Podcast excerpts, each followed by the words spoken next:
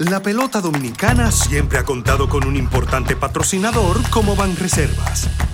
Por eso la brigada puso manos a la obra. Ya en el toquecito por tercera están tomando las medidas para recibir a los miles y miles de fanáticos. Cesarina está al tanto, porque el pedido que le hicieron es más grande que en cualquier otro año. Hasta Doña Tere sabe que esta temporada va a facturar, gane o pierda su equipo. Y Felipe, que lo contrataron para las transmisiones de los juegos, aseguró su casa propia con el programa Mi Vivienda. A Felipe, Doña Tere, al toquecito por tercera, a Cesarina y muchos más, les convino que van reservas apoyar a la pelota. Detrás de uno que avanza, hay muchos más echando hacia adelante. Van Reservas, el banco de todos los dominicanos. Encarnación. Bueno, hay menos contaminación visual porque han quitado la mayoría de las vallas que molestaban en el entorno. Eh, las flores que han sembrado, eso contribuye con el embellecimiento de la zona y el camión de la basura están pasando dos veces, pasa en la mañana y pasa en la tarde. Ayuntamiento de Santo Domingo Este. La prevención es vital para reducir los niveles de violencia en nuestra familia y en nuestras comunidades. Así que ustedes ya son parte de la solución. He puesto mucho que ustedes puedan ser esos líderes que puedan mediar en todos estos conflictos pequeños que se producen en sus comunidades. Y la iglesia confía mucho en ustedes. Y el Ministerio Público confía mucho en ustedes. Y el país espera mucho de ustedes. Nosotros contamos con ustedes.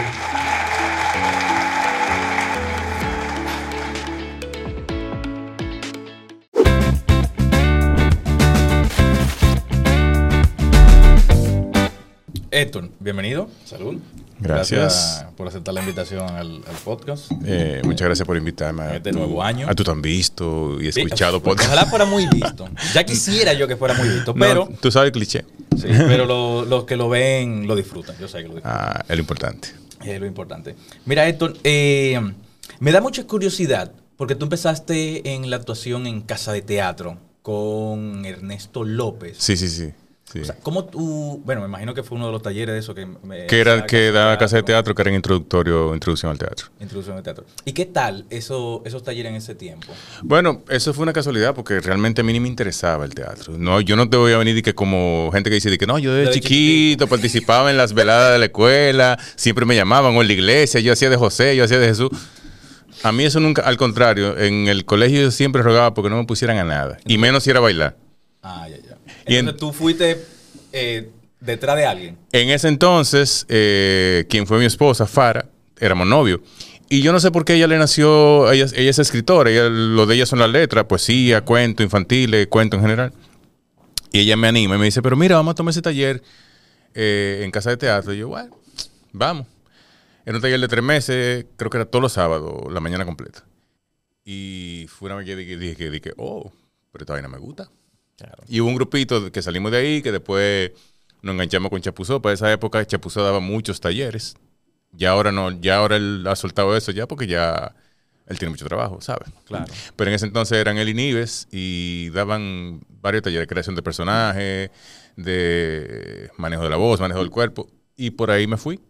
Y Fara, eh, en un momento, a ella también se le estaba dando muy bien, pero ella eh, prefirió irse por su escritura. Claro. Y yo seguí. Claro. Yo te pregunto que si, si tú fuiste como que por, por alguien, porque los y las que dicen, no, que yo no lo hacía de chiquito, que sé que cuando se introducen a, a algún taller o algo, regularmente porque o la novia le- lo invita o el novio, o está detrás de alguien que Ah, va a entrar en ese ah, taller. Y dice, ah, pero, y ahí se engancha. En este caso fue quien era mi novia, me, me, dio la idea y me pareció y, y le dimos para allá. Entonces tú de ahí, eh, con ese grupo, fueron a, igual a- después a los talleres de, de Chapuzón. Seguimos con Chapuzó y en ese momento también hubo un grupo que nos dio la inquietud como de, de formar un grupo. Tú sabes, Un con grupo la- de teatro. un grupo de teatro, uno con la ¿Y fiebre. cómo se llamaba? Sí, tenía un nombre, porque ahorita quizás no. Yo, al final, dimos tanta vuelta y nunca nos pusimos de acuerdo en el nombre que se quedó Teatro Sin Nombre. Teatro sin nombre. Teatro Sin Nombre. Del cual yo me hubo tres personas que nos salimos el día de la primera de la primer, de- del estreno de la primera obra. ¿Y por qué? Porque desde el principio el grupo tenía problemas serios de disciplina. Tú sabes que independientemente del talento, eh, para la actuación, lo que más vale es la disciplina. Y eh, yo soy una gente que en eso yo siempre he sido muy, muy cuadrado con el tema de la puntualidad, de que si yo quedé de que yo voy, yo voy. Y el teatro te lo refuerza. Porque, por ejemplo, yo recuerdo que los talleres de Chapuzó eran de tres meses y él tenía una regla que si tú llegabas 10 minutos tarde, tú eras oyente. Tú no podías entrar. Y si tú tenías dos, eh, dos tardanzas, te contaban como una ausencia. Y si tú tenías dos ausencias, simplemente te salía del taller. Entonces, eh, teníamos varios problemas con eso. El proceso fue tortuoso de montar la primera obra, no sé qué, no sé cuánto. Y, y llega el día, bueno, señora, ya nos vamos a presentar. Era una obra de Carlos Castro, Roca la Tumba, que ellos la llegaron a hacer después. Quien dirigía ese grupo era Diomedes, Diomedes Mies. Y la gente, hubo gente que llegó tarde el día del estreno. Sea, Pero tarde, Tarde de que ya era la hora de la función y no habían llegado. Y entonces dije, no, esa fue mi única experiencia perteneciendo a un grupo de teatro hasta ese día. Y después entonces hice varios talleres con Chapuzó. eh, después yo llegué a tomar clase con Enrique Chao. Bueno, que creo, que creo que ahí nos conocíamos. Nos conocimos tú y yo, porque tú dabas entrenamiento físico con Enrique. No, Yo no me acuerdo. Lo que yo no me acuerdo. pues tú, tú sí te acuerdas de que tú trabajabas con Enrique. Sí, sí, sí, sí, sí. Ah, ok. Pero ¿qué año fue eso? Para ver si yo estaba ahí. Eh, eso, no, yo recuerdo porque yo te llegué a ver en un par de clases. Ah, pues fue de, de 2009. No, eso tiene que haber 2008. sido más para atrás. Era para la época que él hacía el Hotel Luna en María Cela. Eso No. creo que era. Pues yo no estaba ahí, no. no. Ah, pues me quizá, crucé- me quizá, crucé. quizá tú estabas pensando en Josué Guerrero, O no sé. O quizás fue que después te vi y hice la conexión. posiblemente. Porque yo empecé a, a- a- a trabajar con Enrique Chavo fue en el 2009. Ah, ya.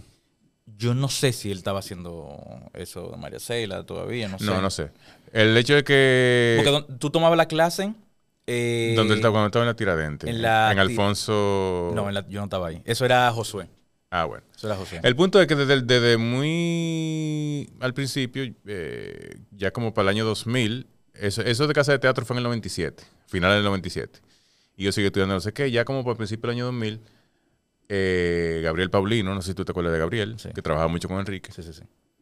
eh, me dice de un comercial de Maggie, no sé qué.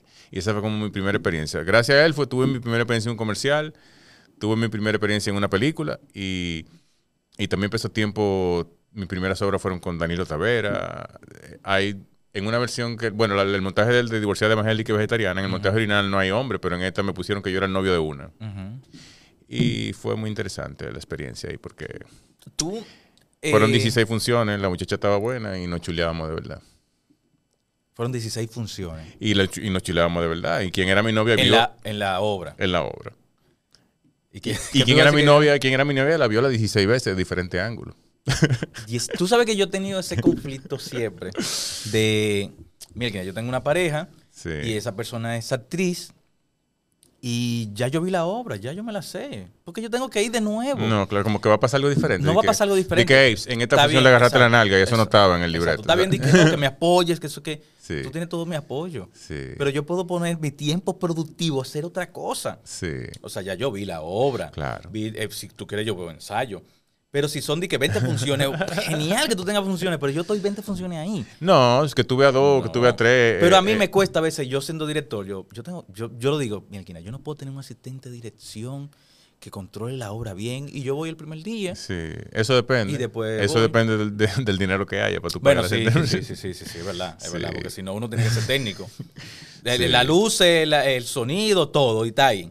Ya. Pero a mí me cuesta mucho eso. Pero era quizá también como, como la curiosidad, ella tampoco había estado cerca del teatro. O sea, había estudiado, había dicho los talleres, pero nunca había estado cerca de un montaje así. Claro, claro.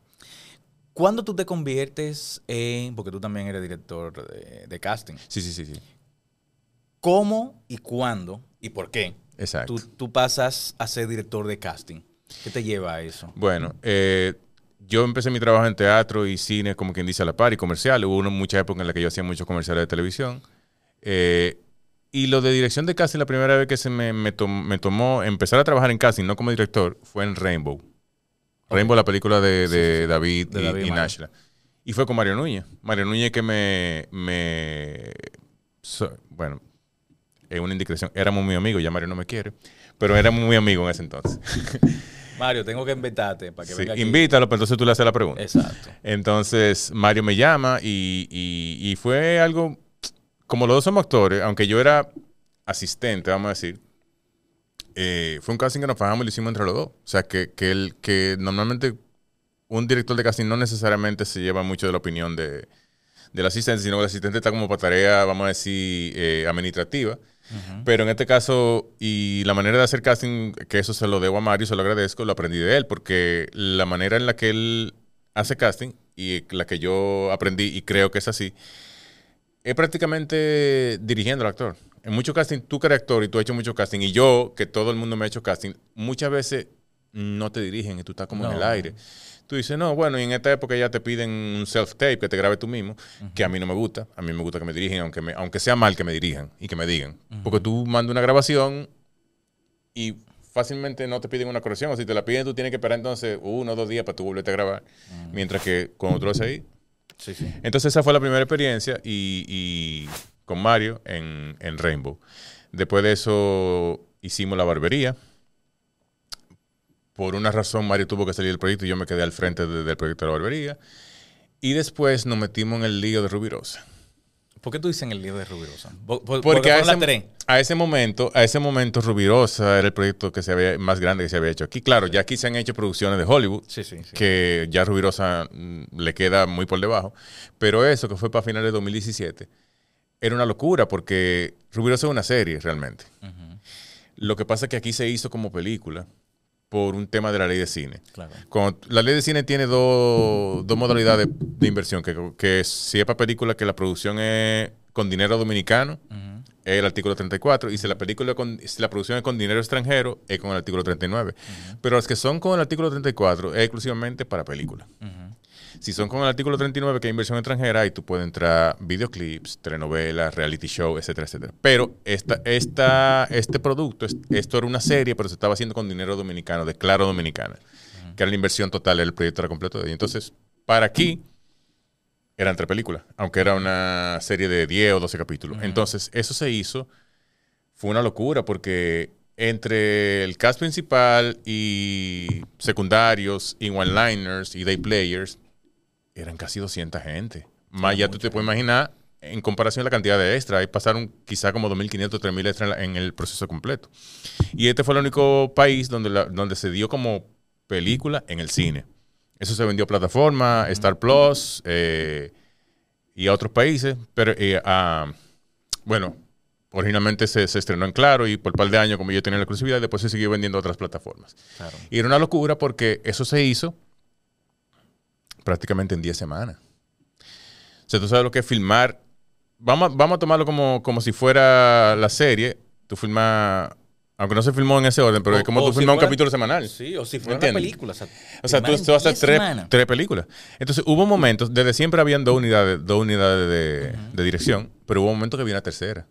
Hubo un momento que Manolo Cardona, que era el productor y actor principal, grababa en las tres y grababa 20 horas al día. Sí, sí, sí. Entonces, era tanto el trabajo, tú sabes que en, los, en cine siempre se hace desglose y te pasan a casting, mira, estos son los personajes, este es el desglose, pero hubo un momento que lo que eran one-liners y day players, eh, la gente de dirección dijo, eh, nosotros no tenemos tiempo, háganlo ustedes.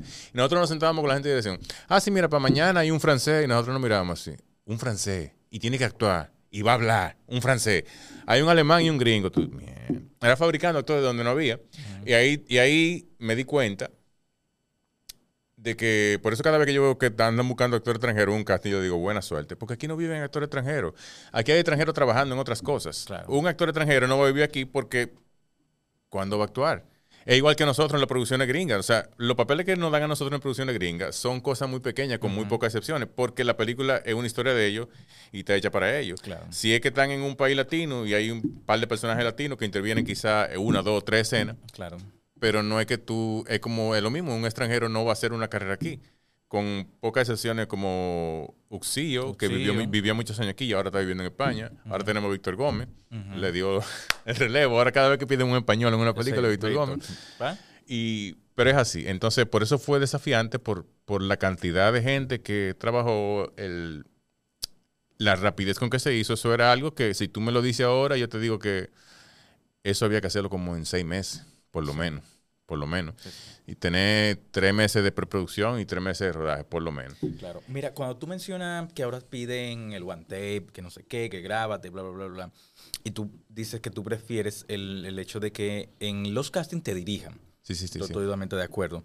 Porque igual, un casting es una lotería. Sí, sí, sí, O sea, claro. Son hecho- muchos los factores. O sea, yo soy actor y he hecho dirección de casting.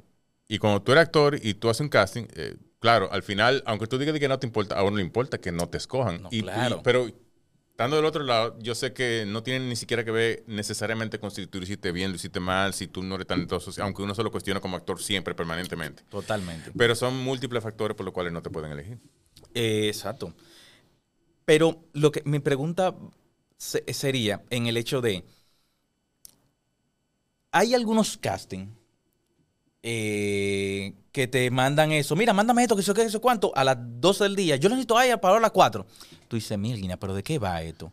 No, no, tú me haces un casting ahí. Tú dices, ¿pero de qué? Entonces, a mí a veces me da vaina que yo digo, sí, yo te lo voy a mandar ahora. No lo mando. Sí, muchas veces uno, uno no lo manda. Solange, por ejemplo, Solange me, me dice, mira, Tienen que mandarlo, tienen que qué". mandarlo. Y yo, Melquina. Sí, y se me Solange, olvida. Solange nos dice, porque ambos Sí, somos sí, de Espiral, valga la cuña. Espiral, Exacto. agencia de talento, Solange Gómez. Exacto. Solange debe poner como una patro- un patrocinio Exacto. aquí. Pero no le escriban que las agencias buscan a los agentes, no vice- digo, las agencias buscan a sus actores, no viceversa. Exacto, exacto. Entonces, eh, te lo mandan y tú tienes que hacer una vaina ahí. Yo, yo hice un casting una vez, yo no me acuerdo cuándo fue. Era de una película y, y Susi también lo hizo. Que dice, ok, yo la grabé, ella me grabó. Y yo estaba dije, pero qué disparate. Mientras yo estoy haciendo la, la, la vaina y y me estoy pensando, ¿y qué disparate que yo estoy haciendo? de por Dios?". Y te llamaron, te eligieron. No, porque tenía los los braces. Entonces ellos me dijeron, mira, no te Ah, ya. elegimos porque tienes los braces. Y yo, pero yo me lo voy a quitar pronto. No, no, no, pero- pero- ya vamos a grabar. Yo, no, está bien. Está bien. Eh, pero me ha pasado que yo salgo de un casting y yo, la comí. Sí, sí, sí, sí, sí. No me llamaron. Y hago una mierda. Hasta me equivoco y pido de que déjame hacerlo de nuevo. Y que dame otra. Dame otra. Yo le he pedido. Dame, Sí. déjame hacer otra. Y me eligen. Es una vaina rarísima. Sí, sí, sí, es muy raro. Porque, por ejemplo, eh, ah, bueno, tú ibas a hacer una pregunta en relación al poco tiempo que te dan. No, no, pero dime, dime, dime. No, que por ejemplo, tú puedes hacer un casting y quedó, quédate súper bien.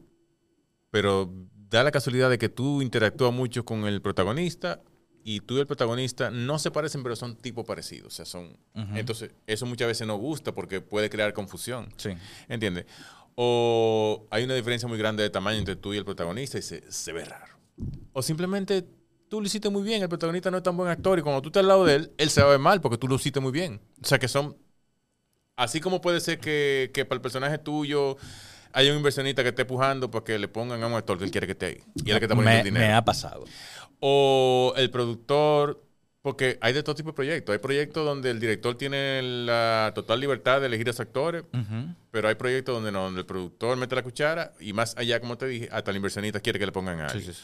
O si tú estás casteando para un personaje importante y llega fulano de tal y fulano de tal consiguió un dinero para la película, a veces se sacrifica y ponen a fulano de tal que trae dinero para la película. No, claro. Yo eso yo lo entiendo desde el punto de vista como productor. Sí, sí, sí. Yo yo lo entiendo perfectamente. Y puede ser que si en algún momento me toca hacer una película, como productor o dirección, no sé, estaría en esa disyuntiva de, Mielquina, mm, esta, esta persona quiere entrar al proyecto y está poniendo más de la mitad del dinero que yo necesito Ah, y quiere el protagónico. Pero no es el Pero no es lo que yo estoy buscando. No es lo que yo estoy buscando. Sí, Entonces, entonces, hay que ver, ahí tú dices, concho, pero si yo lo hago con él, voy a tener dinero para hacer la película, pero e- esa es la película que yo quiero hacer. exacto. Por eso, como hay todo tipo de proyectos, hay proyectos que son puramente... El de decir comercial o no comercial, yo no creo en eso, porque el cine, de- el, propósito, No, igual- el propósito debe ser comercial siempre. Es igual que en el teatro. o sea, Pero es, es como la visión que tenga ese director. Si simplemente él está haciendo una película para ganarse un dinero o él tiene, o él quiere, o él tiene algo que decir. Claro. Y aquí hay varios casos. Hay un caso que no voy a decir quién es, pero que en cada película que está, tú revisas, porque los datos de inversión son públicos, de no lo publica, y en cada película que esa actriz está, eh, la empresa que ella trae pone entre 20 y 25 millones de pesos en esa película, por proyecto. Entonces, ella no es buena, pero consigue. Bueno, o sea, yo no sé hasta qué punto es malo eso. Es lo que te digo, es malo dependiendo de qué es lo que tú quieres contar con tu película, porque tú, tú puedes estar seguro que si ella consigue esa cantidad de dinero, ella no va a aceptar que le den un, un- un secundario que No, tenga no, tres claro. Es como me dijo, es como me dijo un amigo. A mí nadie me va a llamar para una obra de teatro. Yo tengo No, que hacer la obra de teatro. Yo tengo que buscar el dinero y yo voy a ser el protagonista de mi obra. No, y eso está perfecto, porque eso hasta Tom Cruise lo hace, Adam Sandler, toda esa sí. gente son productores de su propio proyecto, no esperan a que lo llamen. Y esa es la parte, esa es la única, la única forma, ni siquiera que te garantiza, porque conseguir el dinero no es tan fácil. O sea, tú puedes armar un proyecto que desde cine te la pruebe, pero la parte dura es, es tú salir a buscar a su inversionista. Ahora, es la manera más probable de que tú consigas trabajo como actor, porque tú mismo estás gestionando tu propia producción. Claro. Claro, pero también hay que entender que la mayoría de los actores, por ejemplo, ahí me incluyo, yo no me veo en eso, porque no, no tengo sangre pa- para eso, ¿entiendes? Hay gente que sí, que puede hacer las dos cosas y es válido, pero, pero no necesariamente. Entonces, es un, es un, No, yo te entiendo un negocio complicado. Sí, yo te entiendo perfectamente. O sea, y si saben, porque se entera la gente, sí, sí, sí. de que, ah, pero Héctor también consigue dinero para hacer las películas. Exacto. Entonces ahí Héctor, te- yo tengo un personaje para ti. Claro, de una. De, de una. llevé así. Igual, no está mal. O No. sea, No está mal y lo que te digo, o sea, si ese, porque, por ejemplo, y muchas veces el director tampoco tiene mucha, mucha incidencia en los actores, porque a menos que el director no sea coproductor, no esté involucrado en la producción, muchas veces es simplemente un director contratado, Sí. que lo buscan y, y le dicen tú vas a trabajar. Él puede quizás sugerir a alguien, pero, pero normalmente cuando esos directores llegan a un proyecto, el elenco está armado. Sí, sí, sí. Yo Exacto. tengo varias personas que eso. que Y muchas veces esos, esos elencos se arman sin casting. Sí, sí, sí. Que yo- simplemente lo llaman y dicen, mira, va a ser fulano, fulano, fulano, fulano. Y al final hacen un proceso de casting para buscar one-liner, figurante y extra. Sí, incluso yo tuve una película que fue así. O sea, el director me llamó, eh, todo eso, me recomendó, otro actor me recomendó. Sí. Él me, me llamó, mira, me, me dijo claro, yo no sé quién tú eres, no sé qué, pero me recomendaron este personaje. Yo estoy pensando que un personaje, nada, de, de una semana, como mucho. Sí, sí, sí. Loco, o sea. Para sacarme de la película está complicado. Tú tienes que usar, si tú no quieres que te corten una película, ah, tenemos un amigo actor que él tiene una técnica. Él cuando le toca la escena, él siempre le pone la mano en el hombro al otro actor. para que no lo puedan cortar. Sí, porque ¿qué hay esa mano ahí? Tú sabes que. ¿Tú tuviste en Trópico de Sangre? sí, yo tuve un Yo tuve, de sangre. yo, yo tuve en Trópico de Sangre. Sí. Y a mí me mocharon con todo. Ahí yo salí en cuero por muy poco cuarto. Pero no se ve nada al final. Porque en Trópico de Sangre yo soy un cura que es opuesto al régimen. Ajá. Entonces a mí en una me llevan preso y estamos en una cárcel, en un grupo, un grupo de presos. y en estamos- esa escena está Johnny, ¿o no? No, a Johnny lo torturan aparte. En esa Ah, escena está Sergio Carlos y no me acuerdo quién más. Ah, ok, ok, ok. Pero por lo menos no, no se ve nada. Pero estamos toditos muy en cuero y por muy poco dinero. Eso bueno, eso fue antes de la ley de cine, valga la. Sí, sí, sí, no, de muchísimo la antes de la ley, ley. Dice, Yo me acuerdo, yo tenía un personaje en la universidad Mm. con, con, con esta muchacha, eh, eh, no se me dio el nombre, la que... Pero ¿Quién hizo de Minerva? Ajá. Michelle Rodríguez. Mich- con Michelle. Entonces ahí se supone que yo era de el novio ahí. la- pa, pa, pa. Lo único que está en la película es ella entrando, yo de este lado y que mirando, Sí. y después yo entrando. Sí. Porque ahí es que empezaba el asunto. Más nada. Mm. Más nada. Pero mira, eso que tú dices que te llaman de ahora para ahorita para que haga un casting a mí, eso no. Y, y, y por suerte, en muy bueno, de ahí que te voy a preguntar, o sea, ¿qué tan factible para un director de casting es eso? Eso es, o yo necesito rellenar para que vean que yo estoy haciendo trabajo, Mm. o es que a mí me lo entregaron para ahora y yo tengo que acelerar el ritmo. Muchos actores se molestan y tienen esa opinión de, de- de- de los directores de casting o de la mayoría de los directores de casting. Es como, no, pero esa gente lo que me llaman es, para presentar opciones, pero nunca, nunca me eligen, nunca me eligen. Yo- bueno, yo no, yo no, como te digo, yo como conozco el negocio de parte de atrás, yo no puedo decirte que eso no existe, pero es muy cuesta arriba, sobre todo cuando, porque ahora es que está muy de moda los self-tape, pero si no, tú, tú tienes que ir y ocupar el tiempo de un director de casting, ocupar el tiempo de alguien que está manejando cámara, y normalmente, muchas veces, en la misma productora de la donde se está haciendo la prueba de la película no hay espacio suficiente y la gente de casting tiene que alquilar un sitio aparte, o sea que no creo que nadie se vaya a tomar la molestia para hacer ese relleno. A mí muy pocas veces me ha, to- me ha tocado tener que llamar a un actor como un juidero para que me mande un casting, pero normalmente eso pasa si es un personaje que te da mucho trabajo conseguir, o si es que tú tenías a alguien y de repente esa gente te canceló y ese personaje filma en tres días y tú tienes que tenerlo rápido porque tienen que llamarlo a prueba de vestuario, tienen que llamarlo a prueba de maquillaje, etcétera, etcétera, etcétera. Pero eso no es lo ideal. Porque cuando, claro, también es que en, la- en las películas hay muy poco tiempo de pre, por el tema de presupuesto. O sea, en promedio una película aquí se hace en ocho semanas, cuatro semanas de pre y cuatro semanas de rodaje. Hay películas que desde cine puede aprobarle más dependiendo de la complejidad del proyecto, pero ese es el estándar. ¿A qué Entonces- se debe eso? Eso se debe a tema de presupuesto. O sea, Sí, pero si por ejemplo yo tengo una película que yo la puedo filmar con 20 millones, pero para yo hacerla pre bien, que dure sus tres meses, Exacto. me va a costar 50 millones. Claro. Por, ¿Me la pueden aprobar? ¿O es Te la podrían aprobar. El problema es que por, por tema de presupuesto muchas veces el dinero no da para hacer una pre más larga. Ya. Entonces, trae el inconveniente de que se hace soft pre. Y eso es complicado porque no hay manera de que eso lo paguen. La soft pre es que muchos departamentos tienen que empezar a trabajar antes de que arranque la pre para que le dé tiempo. Pero ese es un tiempo que tú lo dedicas que no te lo pagan. Claro. Porque no hay manera de cómo el productor justificar eso ante la DG Cine, que te está haciendo pago antes de que entre la inversión. La película empieza cuando entra la inversión. Entonces, como el tiempo de pre es tan corto, tú tienes cuatro semanas de pre, pero básicamente, como mucho al final de la segunda semana, ese elenco tiene que estar elegido. Y a veces no es tan fácil. A veces no es tan fácil, por ejemplo, en, en La Barbería, había un personaje que hace... ¿Tú la viste la película? No, La de no verla.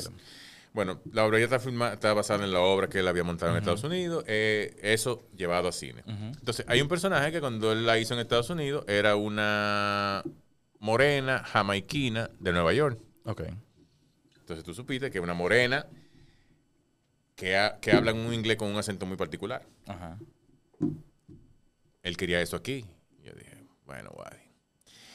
Eso está jodón, porque ese perfil que tú estás pidiendo en el país no existe. No, que vamos a hacer casting. Ya en un momento de desesperación, tú eres, tú eres negra, tú hablas un chin de inglés, ven, hazme el casting.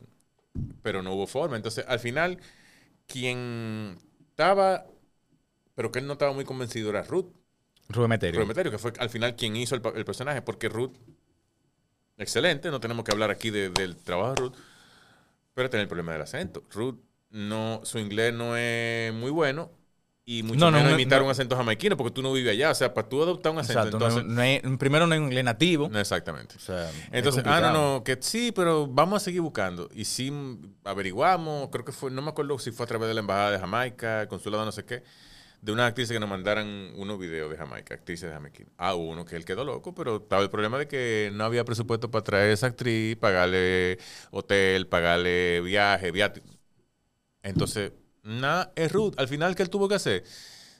Quitarse su idea de que era con acento jamaiquino y lo hiciera afrancesado, que Ruth habla francés. Y ahí funcionó. ujú. Pero es eso. Pero que ese, por ejemplo, que ya la película estaba rodando, todavía ese personaje no empezaba a rodar y se estaba buscando todavía, oye, buscándolo, buscándolo. O sea que esas cosas se pueden dar. Pero normalmente a mí me gusta por citar a la gente y que tengan sus líneas con tiempo. Y que quizás si no te puedo mandar el guion completo, porque a veces hay producciones que no quieren mandarlo entero, no sé qué, por lo menos que tú tengas el argumento de la película y una descripción del personaje. Que eso y me gusta hacerlo porque yo como actor lo sufro cuando no me lo dan. Porque yo tengo que hacer cualquier cosa que se me ocurra a mí. Y muchas veces tú, a ti te da la impresión de que el de casting, tú le haces cualquier pregunta y tú, y tú dentro de ti, pero él se leyó el guion, porque yo le estoy preguntando y él no me sabe explicar. ¿Entiendes? O sea, eso pasa. No voy a decir que todos, para que no me maten, No, no, claro. pero pasa. Mira, y siguiendo con, con- con eso de casting, ¿cuál tú crees que ha sido el proceso en, en dirección de casting o asistencia de casting más difícil que te ha tocado? ¿Tú Bueno, eh, el de El de Rubirosa. El de El de Rubirosa. Rubirosa, sobre todo, por también la premura y ten- usted tiene que fabricar actores donde no hay actores. Y un comentario sobre, el- sobre casting, que no quiero que se me, que se me, se me vaya, eh, para los actores. O sea, ¿por qué yo quemaría a un actor en un casting que ni siquiera tiene que ver con su talento? Si yo te mandé esas líneas, tú tienes una escena que tú vas a hacer conmigo. Tú tienes tres días con esa escena. Ujú. Hoy es viernes. Pero- hoy es viernes. Gracias a Dios. Yo no recuerdo la última vez que a mí Sí. me mandaron. Tú tienes tres días para eso. Sí. Hoy es viernes y yo te voy a ver lunes. Papi, No me llegues sin saberte la escena. Porque no es para que no aprendamos la escena en los 20 minutos, la media hora que yo te estoy dedicando para el casting. Es para que tú llegues, yo vea cuál es tu propuesta y yo decirte, sí, pero mira, yo lo veo así, en este punto él debe escena así, no sé qué, vamos a hacerlo otra vez. Pero yo no puedo dedicar el tiempo que para que tú me Claro. hagas el casting para que te aprenda la escena. Entonces, eh, un actor así fácilmente eh, se quema. Sí. Pero Y- mira, es, es como te dije, perdón que te interrumpa. Yo no recuerdo la última vez que me mandaron. Mira, eh, te mando hoy y nos vemos el lunes en el casting. Yo, yo, yo, yo todavía anhelo volver a ese tiempo. Pero, y aquí, aquí todavía lo- los actores no hacen conciencia de, de la gran ventaja que es hacer casting aquí, en el sentido de que aquí no somos Los Ángeles, no somos Nueva York. Aquí primero el de casting te conoce. Es muy O raro si- que no te conozca. O si no te conozca, has sabido de ti en, al- pero de te conoce. O sea, y, y nosotros como latinos somos eh, eh, muy fácil, nos tratamos bien, o sea, somos fácil de, de tratar. Y tú tienes, allá tú vas y es una fila de gente, el que Sí, sí. sigue. Y ella está leyendo, o sea, Yo- una lectura fría. yo, hice un, yo hice un casting en Nueva York. Sí. eh, y así, o sea, es, es todo como muy frío, muy, muy nada, y no- no, hay, impersonal. no hay como... Entonces, loco, aquí te, Ni te están, acompañan a la puerta. aquí te están dando 20 minutos, media hora dedicado a ti nada más. Entonces, a tu trabajo. Yo no, yo no espero ver algo perfecto, pero a tu trabajo, ¿entiendes? Claro, algo básico. Y más fácil tú, un director prefiere trabajar con un alguien que tenga un talento regular y sea súper disciplinado que alguien que sea súper talentoso y que no sea, que no tenga disciplina, ¿entiendes? Claro, claro. Y como actor, ¿cuál tú crees que ha sido tu proceso más complicado? Puede ser de alguna película o de alguna obra. Bueno, a mí como actor, en muchos cortometrajes, yo perdí la cuenta ya. Deben- yo, no, yo era una gente que no hace muchos cortometrajes, hasta hace pocos años, porque los cortometrajes eh, muchas veces te... Tú dices por hacer un favor a un grupo de estudiantes, al final tú quedas con un mal sabor en la boca, porque... Sí, sí, sí, sí, sí. Claro, sin que me mate la gente de la UAS, lamentablemente, los, las carreras de cine que están dando ahora en las otras universidades privadas, esa gente se organiza un poquito mejor. Antes, cuando más era la UAS, yo llegué a en cortometraje que habían cinco directores. O sea, cinco directores en el sentido de que si yo soy director, los otros no pueden estar discutiendo en, en, en, en ese... O sea, tú pudiste haber discutido eso cuando tú estabas haciendo tu pre. Pero no delante del actor, que si la cámara aquí, que si aquí, que si la luz, no sé qué. Entonces, pero desde hace varios años, eh, Robeliza me llamó para un corto, después Victoria Linares me llamó para un corto, que tú sabes que son gente ya con, con otro nivel. criterio. Eh, este año hice dos cortos, uno de la Pucamaima, uno de, de Unive, hice uno con Pepe Sierra hace, hace dos, dos años. sí, sí. Y entonces, lo que te iba a decir que en, en todos esos cortos, por alguna razón, me ven en el perfil del abusador. yo soy un tipo chévere, pero... Y yo a veces me... m- Claro, todavía no me han pagado por hacer el perfil del abusador, porque ha sido un corto. Bueno, Robelista me pagó porque nos ganamos un premio. Pero es como que tú dices, coño, pero y es que yo no soy así, porque nada más me ven en eso, claro. Y hablando con, con una amiga actriz, Madison, Madison Díaz, me dijo, pero no te sientas mal porque a los actores, aunque te ven en un tipo de, de personaje, y por ejemplo, como el caso de De Niro, ¿cuántas veces a De Niro no lo han puesto de mafioso? Sí, Aunque él ha hecho pila de cosas, o sea, y muchísimas sigue otras cosas. de mafioso. Así porque lo ven y, y- y tú lo ves. Cuando tú ves una película gringa y es un grupo de, de gángster, de maleantes, loco, esa gente se le ve en la cara que son maleantes, aunque no sean así. Pero ella me dice, mira, por tu tamaño, tu físico, o sea, tú te ves imponente y, y, y nada. Entonces, eso no que quería hacer ese comentario, eso no que haya sido lo más difícil, pero en un momentico como que me, tenía como una espinita. Yo creo, que, ahí. yo creo que a todos nos ha tocado, porque a mí me ha Sí. tocado ser policía. Exacto. Y yo en mi vida he pensado ser policía, ni me gustan las armas de fuego, ni nunca. Bueno, la única vez que tuve un arma de fuego real fue en la última película que hice. Claro. Eh, y no dije, no, yo no quiero tirar, yo no. no. Por ejemplo, mira el caso de, por ejemplo, el caso del cuervo, de, de- de los estereotipos. El cuervo siempre lo ponen de pobre, de delincuente. Ahora en una película que está ahora, que déjame darme, déjame darme payola, porque ha sido mi dirección de casting más reciente, y se acaba de estrenar El Vendedor de Arte. Ah, pero yo tenía pendiente, bueno, a lo- cuando va a salir esto, ya Sí, va sí, sí. pasado mucho. Ya, va- ya quizás pero no tenía pendiente ir ayer a la, a la, a la, a la premier, para ayer. No, La- el, miércoles, el antes de miércoles, ayer. sí. Tenía pendiente y... La suerte que no fuiste porque los tapones estaban del diablo ese día. No, yo estaba muy cerca. El punto, el punto es que no terminé la reunión a Yo, tiempo. yo, yo duré... me- no, pero igual empezó... No empezó a la hora que estaba estimada por eso mismo, porque la gente no llegaba. no, lo que pasa La es que gente no llegaba. yo te quería llegar a mi casa a bañarme, Sí. porque tenía de temprano. Bueno, yo duré casi media hora para salir del parque de Blue Mall, a la hora que terminó. Jesús. Entonces, en El Vendedor de Arte, al Cuervo, tiene un personaje que es totalmente opuesto a lo que le ha hecho siempre. Es un tipo, según tipo fino, dueño de una galería de arte, un, un- eso mismo, un vende- él es un vendedor de arte, un merchant. Y, y nada, pero volviendo al tema de cuál ha sido el trabajo más difícil, es un trabajo que ni siquiera ha salido todavía. Richardson no quiere que salga, yo quiero que salga y ya, que se vea. Es una película que hicimos Richardson y yo, que no ha salido. Somos nosotros dos nada más la película. Oh, ok. Pero fue difícil en el sentido. En el sentido ni siquiera de, de la creación del personaje, sino el proceso. Ok. Porque y en ese momento yo tenía problemas en la espalda y la filmación fue incómoda. Yo creo que él me comentó algo Sí. de eso. Nosotros filmamos. El director es un director. Es un director. sí. Ah, ok, pues ya yo, él me comentó. me Exacto. contó la filmación fue en cueva, en monte. Y entonces mm, nuestros personajes tienen un solo vestuario, nunca se lo cambian. Y yo ando en zapato de vestir, pantalón de vestir. Y, y eso fue como un poco tortuoso. Eh, en cuanto a creación de personajes, bueno, quizá la, el hacer del asesino de Amin Abel. De Amin Abel, que Ujú. y, bueno, no, no. Lo tengo que decir, aunque es un cortometraje, el corto que hice con Pepe es muy... eh, y cada vez que lo veo mm, me da odio verme a mí mismo.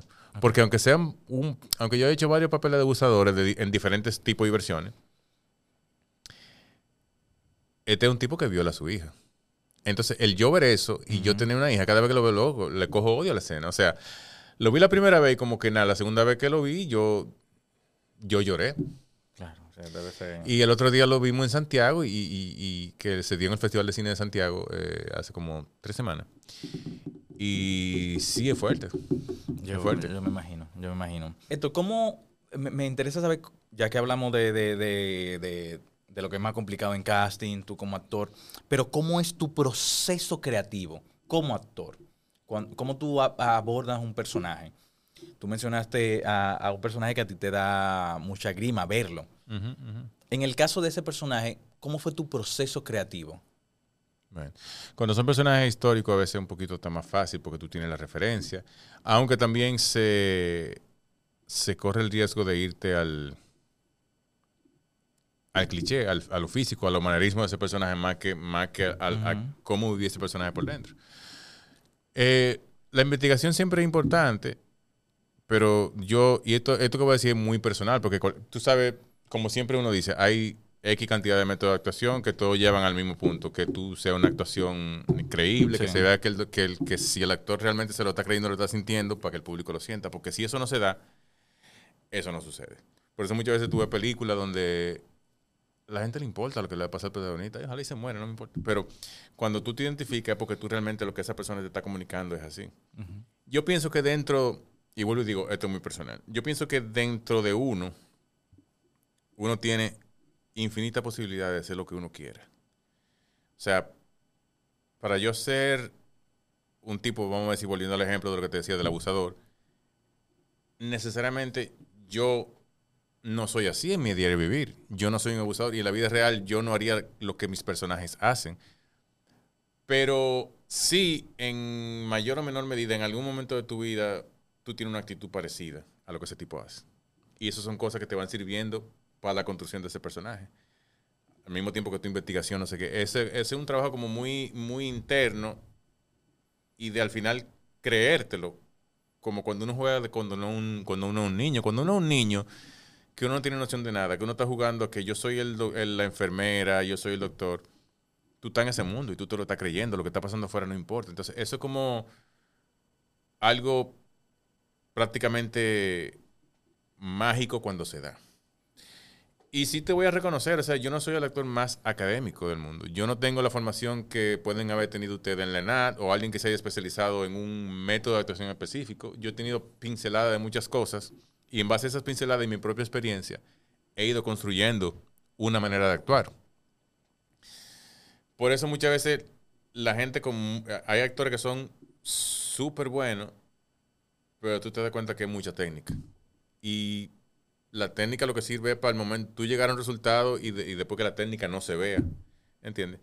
Pero igual, vamos a decir, yo puedo decir que yo soy un, un actor, vamos a decir, más natural, en el sentido de que no tengo toda esa técnica, pero he logrado cosas eh, en base a mi propia manera de, de- de enfrentarlo. O sea, el, el- el estudio del texto siempre es fundamental, porque si tú, no te- tú- si tú no entiendes bien lo que tú estás leyendo, tú puedes tener una idea que no es. Y sabemos mucho, sabemos muy bien que aquí falta mucho de dirección de actores. O sea, muchas veces el actor tiene que resolverlo como él pueda porque tú no tienes una guía. Ya en, muchos, en muchas eh, películas sí se está usando la figura de lo que es un coach de actuación, que eso ayuda. Pero la mayoría de los directores no son directores de actores. Sobre todo porque son muy directores de lo técnico. Se preocupan mucho por lo técnico, pero no están pendientes del actor. Entonces el actor tiene que hacer su trabajo. A menos que sea un director de actores, que aquí hay muy pocos. eh, y eso normalmente no es que para tú hacer cine, tú obligatoriamente tengas que haber hecho teatro. Pero la diferencia se nota cuando tú has hecho teatro. Y tú lo notas porque en la gran mayoría de actores que adquieren fama en el mundo, o sea, o, no neces- necesariamente fama, sino que tú ves que son buenos, eh, viene de, teatro, o sea, tienen otra manera de abordar los personajes que necesariamente no es solo por lo externo. Claro. Lo externo es un, un componente. Por ejemplo, yo estoy haciendo ahora mismo una obra de, de Santa. Es lógico que Santa tenga una barba, ¿entiendes? Pero no es nada más la barba. O sea, yo tengo que, aunque Santa es un personaje ficticio, que cualquiera lo puede interpretar como tú quieras, eh, yo tengo que tener cier- cierto acercamiento a, cómo es ese personaje, cosas que hace ese personaje, e integrarla en mí. Claro, claro. Esto, estamos, estamos ya casi terminando, pero hay algunas preguntas que yo quiero que tú me las respondas con una palabra. O intentar hacerlo con una palabra, porque es muy difícil para muchas personas que hayan tenido invitado aquí responder eh, con una palabra. ¿Qué te hace feliz? Actuar. ¿Qué te apasiona? La actuación. Vale, hace feliz, te apasiona, está bien. ¿Qué te molesta? El desorden. ¿Qué te relaja? El mar. Eh, ¿Ir al mar o el sonido? Verlo. Verlo. Verlo. No, no necesariamente en- en- entrar al mar, sino verlo. Simplemente verlo y perderme mirando el mar. Ok. ¿Un sonido favorito o, un, o un- o que te gusta escuchar de vez en cuando? ¿O que te relaje ese sonido? Sí, el, el sonido de, de las, las olas del mar chocando en los arrecifes. Algo a lo que tú le tengas miedo. No te lo puedo decir con una palabra. No, no, dale, dale. A no poderme valer por mí mismo. O sea, quedar Físicamente. físicamente. Exacto. Tú sabes que yo, dentro de tantos miedos que tengo, no es tanto físicamente, sino mental. Mm. Que yo sé que, bueno, pero igual, me acuerdo Gino Martín, el psiquiatra, me dijo, pero es que tú no vas a estar consciente. No, eso yo te iba a decir que el problema es que cuando tú tienes eh, tu parte, vamos a decir, tu parte mental está en orden, pero tú tienes una limitación física, tú lo estás sufriendo porque tú estás claro de la mente. Claro. Tú estás claro de la mente, pero tú, tú estás en una cama que no te puedes ni mover, que tienes que moverte para aquí, moverte para allá. Pero, como tú dices, quizá a ti te da miedo no tener control de tu mente, como igual como podemos tener miedo a la muerte. Tenemos miedo a la muerte, pero después que nos morimos no pasa nada. No, Entonces- y que es lo más seguro que No, vamos a tener. pero que no pasa nada en el sentido de que tú tienes miedo a morirte, pero después que te moriste, ya, o sea, ese miedo desaparece porque tú no sabes lo que pasa después. Mm. Entonces, si tú pierdes tu nivel de conciencia, tú tampoco vas a estar consciente de, de realmente lo que está pasando. Mm, Antes mi miedo al- a morir, ya que estamos hablando de eso, Sí. era, Mielkine, yo no voy a ver, yo no voy a poder hacer, lograr tal cosa Ujú. si me muero ahora, que sé qué. Entonces ahora cambió a, Mielkine, yo no me quiero morir ahora, porque yo quiero ver a mi hijo en tal vaina, Exacto, tal esto, exacto. que él pase lo que yo pasé aquí, ujú.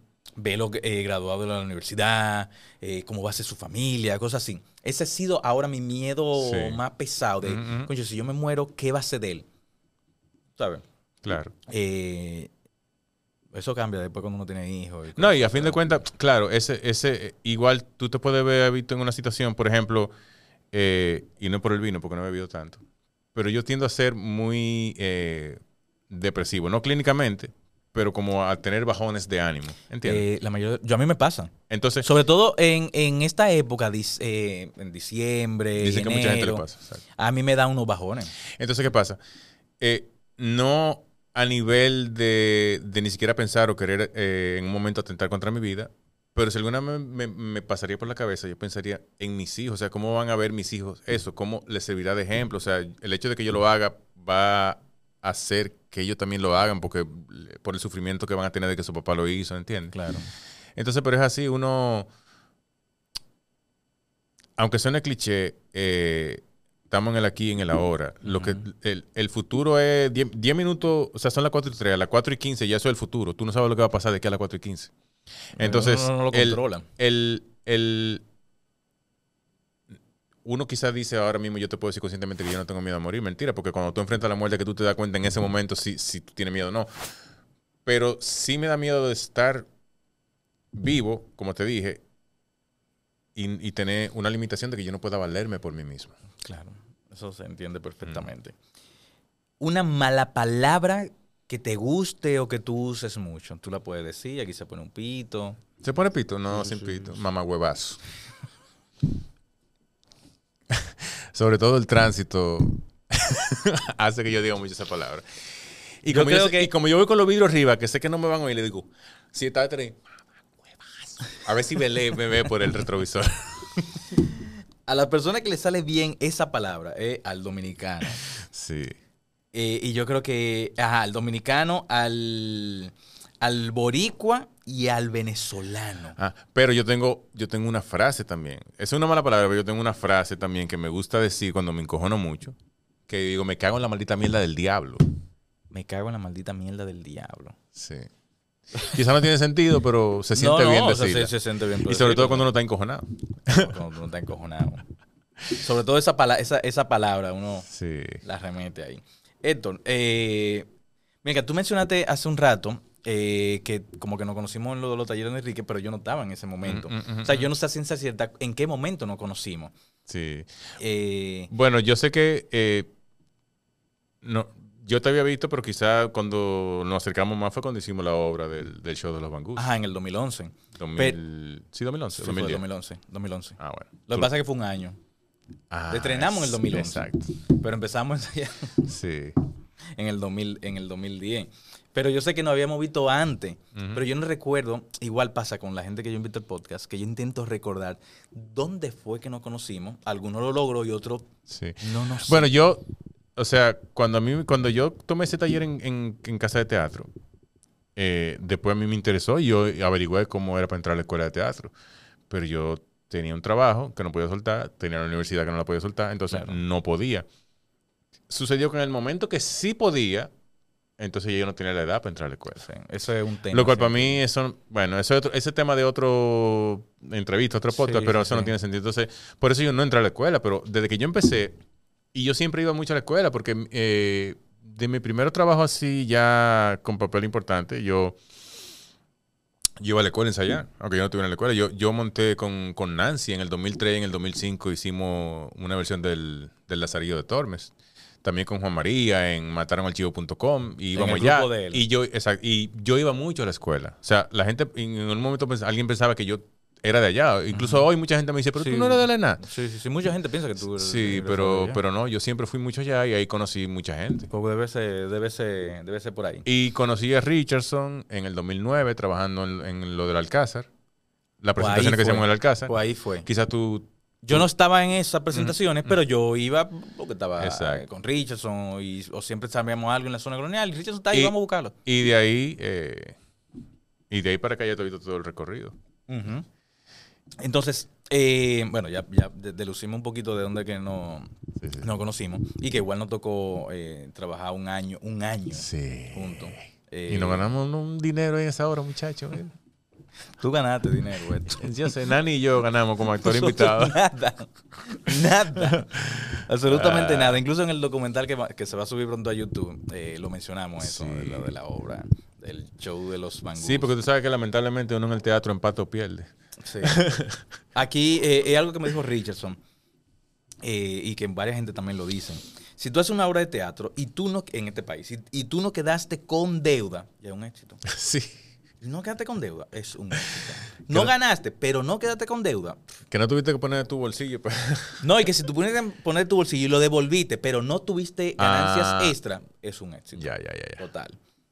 Eh, pues nada, Héctor, yo igual he visto, eh, he visto tu proceso, que está en esta película, haciendo casting para esto, que está en aquella obra, en esta obra, que sí, ok. A mí me gustó mucho tu personaje en El Alargaito, no sé si te lo comenté en algún Ah, momento. sí, sí, sí.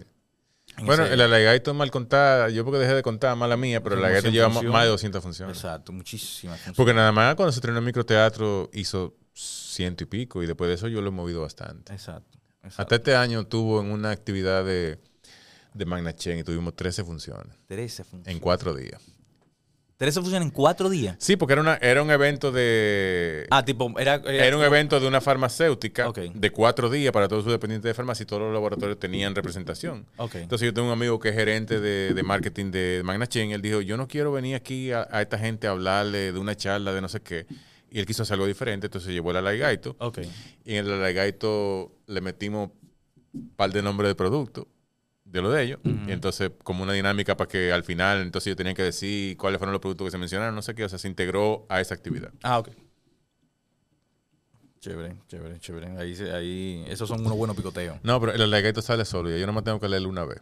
Cuando lo voy a reponer, que probablemente se reponga el año que viene, de donde salió, en microteatro. Ah, sí, con las funciones que tiene Richardson. que mencionó Exactamente. algo. Mira, yo pensé que le iba a ser algo eh, eh, nuevo. Eh, No, no, eh, son dos nuevos, pero son, son tres monólogos. O sea, el alaigaito se repetiría y dos más. ¿Tú mismo?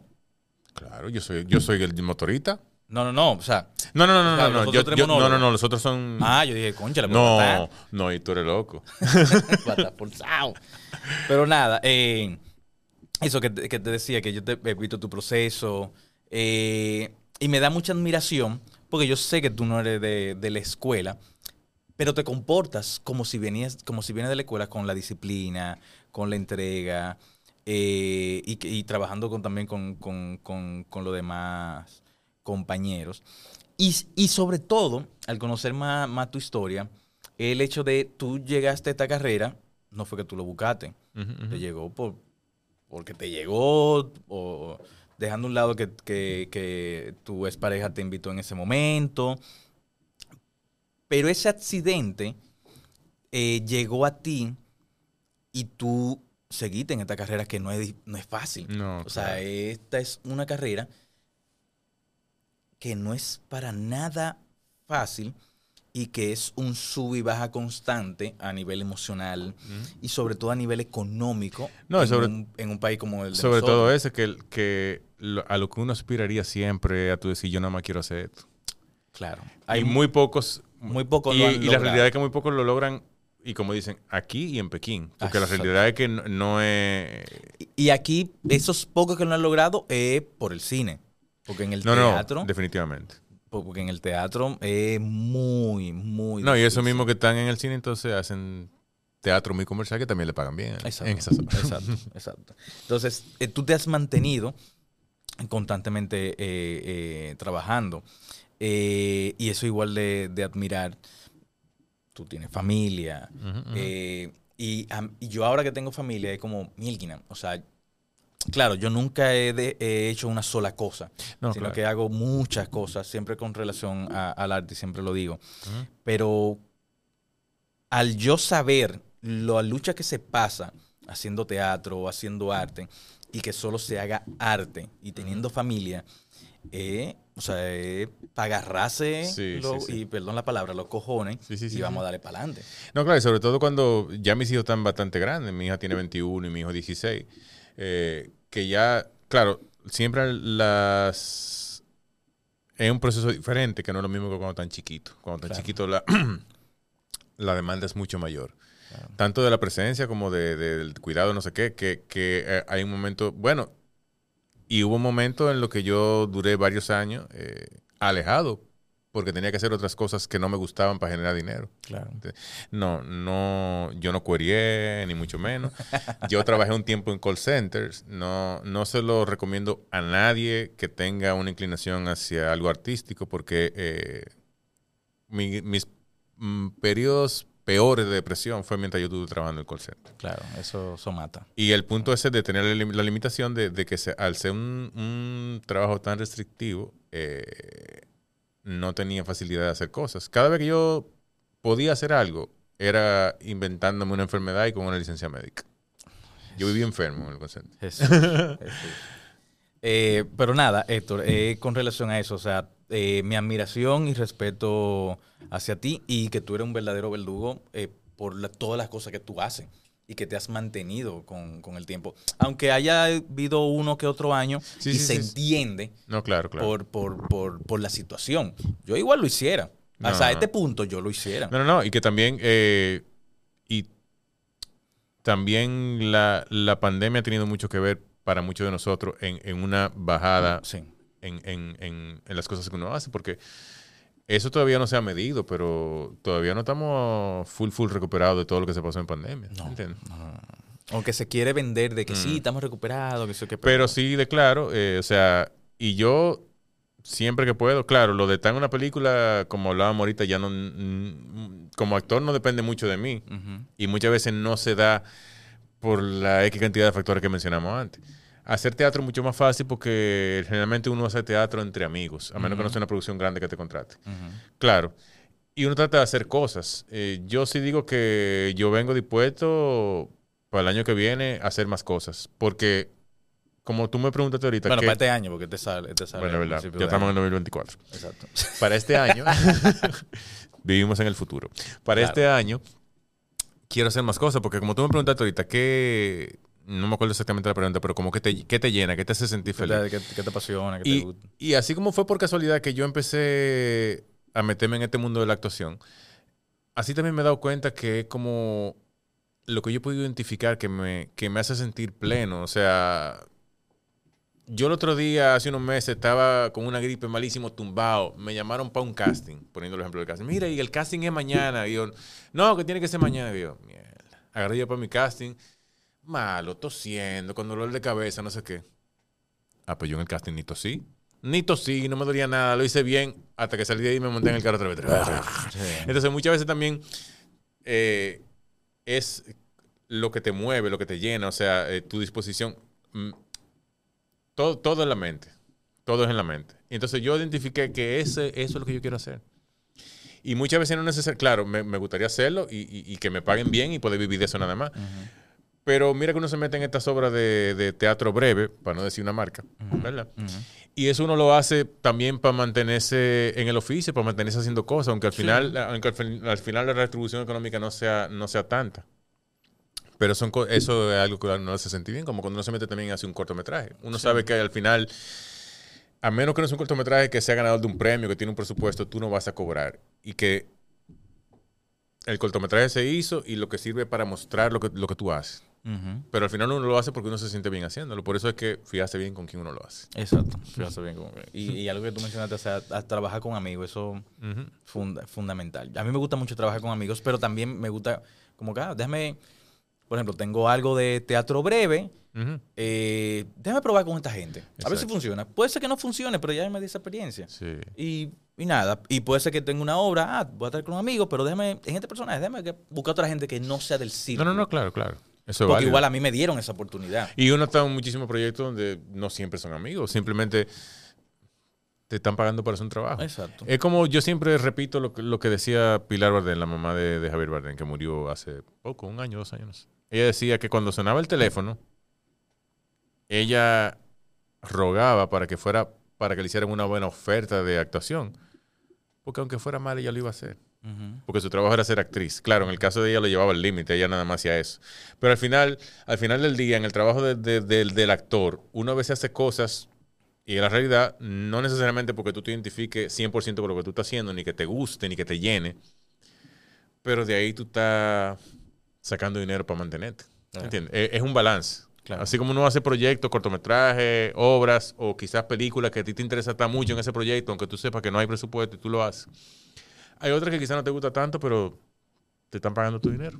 Sí, sí, sí. A mí me ha tocado hacer cosas de que no me gustan, pero me sí. están pagando mi dinero. Y hay otras que no me están pagando nada, pero yo quiero estar en, esa, en esa obra o en esa película, o por el elenco, o por la historia.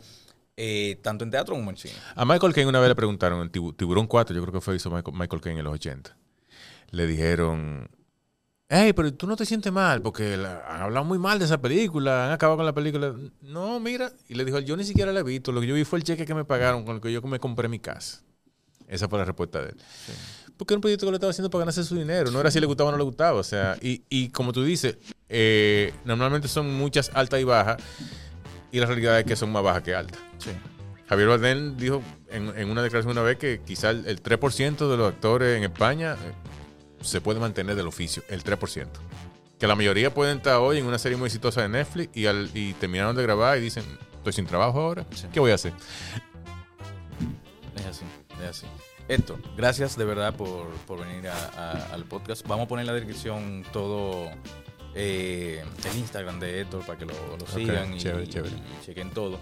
Eh, si usted se quedó a ti hasta el final, compártanlo en todas las redes sociales, síganlo en Patreon para que vea la improvisación verduga que va a hacer Héctor. Así que muchísimas gracias. Feliz año nuevo. Gracias.